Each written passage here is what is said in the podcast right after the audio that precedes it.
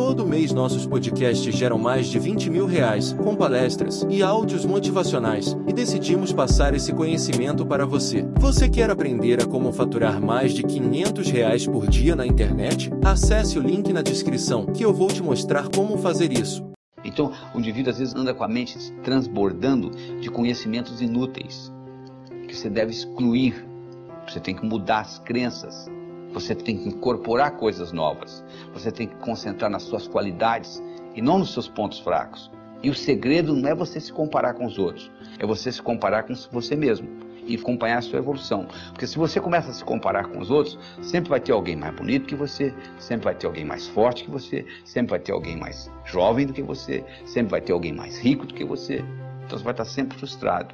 Então você tem que mudar esse paradigma, você tem que fazer uma mudança no seu pensamento, você tem que passar a acreditar, porque você só vai ver aquilo que você acredita. Olá, tudo bem? Conhecendo sua força. Você não tem nem ideia a força que você tem dentro de você. É igual um iceberg. O iceberg está 10% fora da água 90% dentro da água. Você olha na superfície e você vê só aquele pouquinho. E é a mesma história. Só que a nossa força está a nível inconsciente. Você conhece a história da mulher que estava dirigindo numa estrada deserta do Texas e a picape dela quebrou?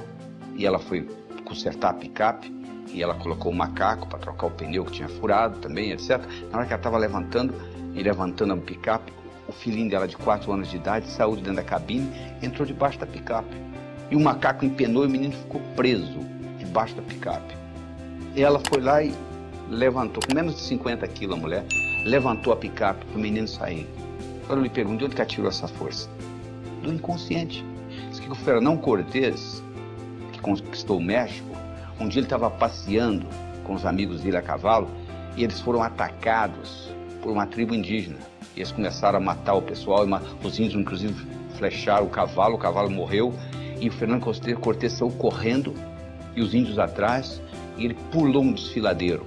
Eles pegaram essa distância que o Fernando Cortés pulou com toda aquela armadura dele, levaram para um campo de atletismo americano e dificilmente um atleta consegue pular aquela distância que o Fernando Cortés pulou com a armadura. Por que, que ele pulou? Porque ele estava motivado. Ou ele pulava ou ele morria. Eu de onde que ele tirou essa força? Ele tirou essa força do inconsciente. Então você tem que aprender a usar esse tipo de força. Você tem que acertar por dentro para depois acertar por fora. Você conhece a história do executivo que chega em casa com a maleta cheia de trabalho para o dia seguinte? Ele tem um filhinho de seis anos de idade, querendo brincar com ele. Seu pai, vamos brincar, pai, vamos brincar. Diz, não, meu filho, não posso brincar, seu pai está ocupado. E o menino continua insistindo. O que, que ele faz? Ele abre o jornal, ele vê o mapa do mundo. Aí ele tem uma ideia. Ele pega o mapa do mundo, corta tudo em pedacinhos, entrega para o menino e seu filho, você monta isso aí, quando estiver prontinho, o pai brinca com você. Pensando que o menino ia gastar pelo menos uma hora. Cinco minutos depois, volta o menino. Pai, tá pronto. Aí ele fala, não é possível. Ele chega lá, tá tudo montadinho. Aí ele pergunta para o menino, como é que você conseguiu isso? Isso é muito simples, pai. O jornal que o senhor me deu, do outro lado, tinha um retrato de um homem. Eu coloquei o homem certo, quando eu virei, o mundo estava certo. Não é isso? Quando você está certo, o mundo está certo. Não tem nada errado com o mundo. O mundo, o universo, é um lugar paradoxal, potencialmente abundante, feito para todo mundo ganhar. Ah, se eu me mudasse dessa cidade, eu resolveria o meu problema. Sabe por que você não resolve o seu problema? Porque quando você muda, você leva você com você. Esse é o problema. Se você pudesse deixar você lá, seria diferente. Mas como você leva você com você, é o que acontece. Então o que você tem que fazer na realidade não é o que São Tomé dizia. São Tomé dizia o seguinte: eu tenho que ver para crer. O nosso trabalho aqui é exatamente o contrário. Você tem que crer para ver. Porque se você tiver que ver para crer, você vai estar sempre comendo, comendo poeira de alguém. As grandes descobertas, as grandes invenções do mundo ocorreram exatamente o contrário. Pessoas que acreditaram e manifestaram. Então você tem que mudar esse paradigma. Você tem que fazer uma mudança no seu pensamento. Você tem que passar a acreditar, porque você só vai ver aquilo que você acredita. Então, para você mudar isso e passar a acreditar em coisas que você não acreditava antes, você tem que mudar o seu modo de pensar. Você tem que começar a excluir coisas da sua vida e você tem que começar a incluir novas coisas. Porque se você não excluir, não tem lugar para incluir. Você imagina no seu guarda-roupa, por exemplo. Você quer comprar roupa nova, você já tem um guarda-roupa cheio, O único jeito de você colocar roupa nova é você tirar as roupas velhas. Não é verdade? Você conhece a história do, do sujeito que quer ser mestre e ele vai no mestre Zen e se apresenta como discípulo. Ele começa a conversar com o mestre Zen e o mestre pergunta: Você quer chá? Ele começa a servir chá para ele, ele coloca a xícara e o mestre Zen vai enchendo a xícara, vai enchendo, vai enchendo, começa a transbordar e o discípulo não aguenta. Seu mestre, será que o senhor não vê que está tornando? Ele falou: Exatamente. Será que você não está vendo que a sua mente já está cheia? Você já chegou aqui transbordando. Não existe lugar para o meu conhecimento. Então, o indivíduo às vezes anda com a mente transbordando de conhecimentos inúteis, que você deve excluir. Você tem que mudar as crenças. Você tem que incorporar coisas novas.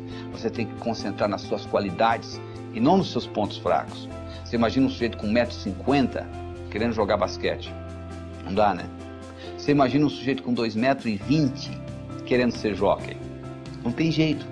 O cavalo nem sairia do lugar. Então, para você começar a mudar esse processo, para você entrar em contato com essa força dentro de você, você tem que começar a descobrir quais são os seus talentos, quais são as suas qualidades, quais são as cinco principais qualidades que você tem. Você já escreveu alguma vez? O que é importante não é só você pensar, não. Descobriu-se recentemente que, o que os antigos já sabiam, que se você escrever, codifica de uma forma muito mais forte no seu cérebro.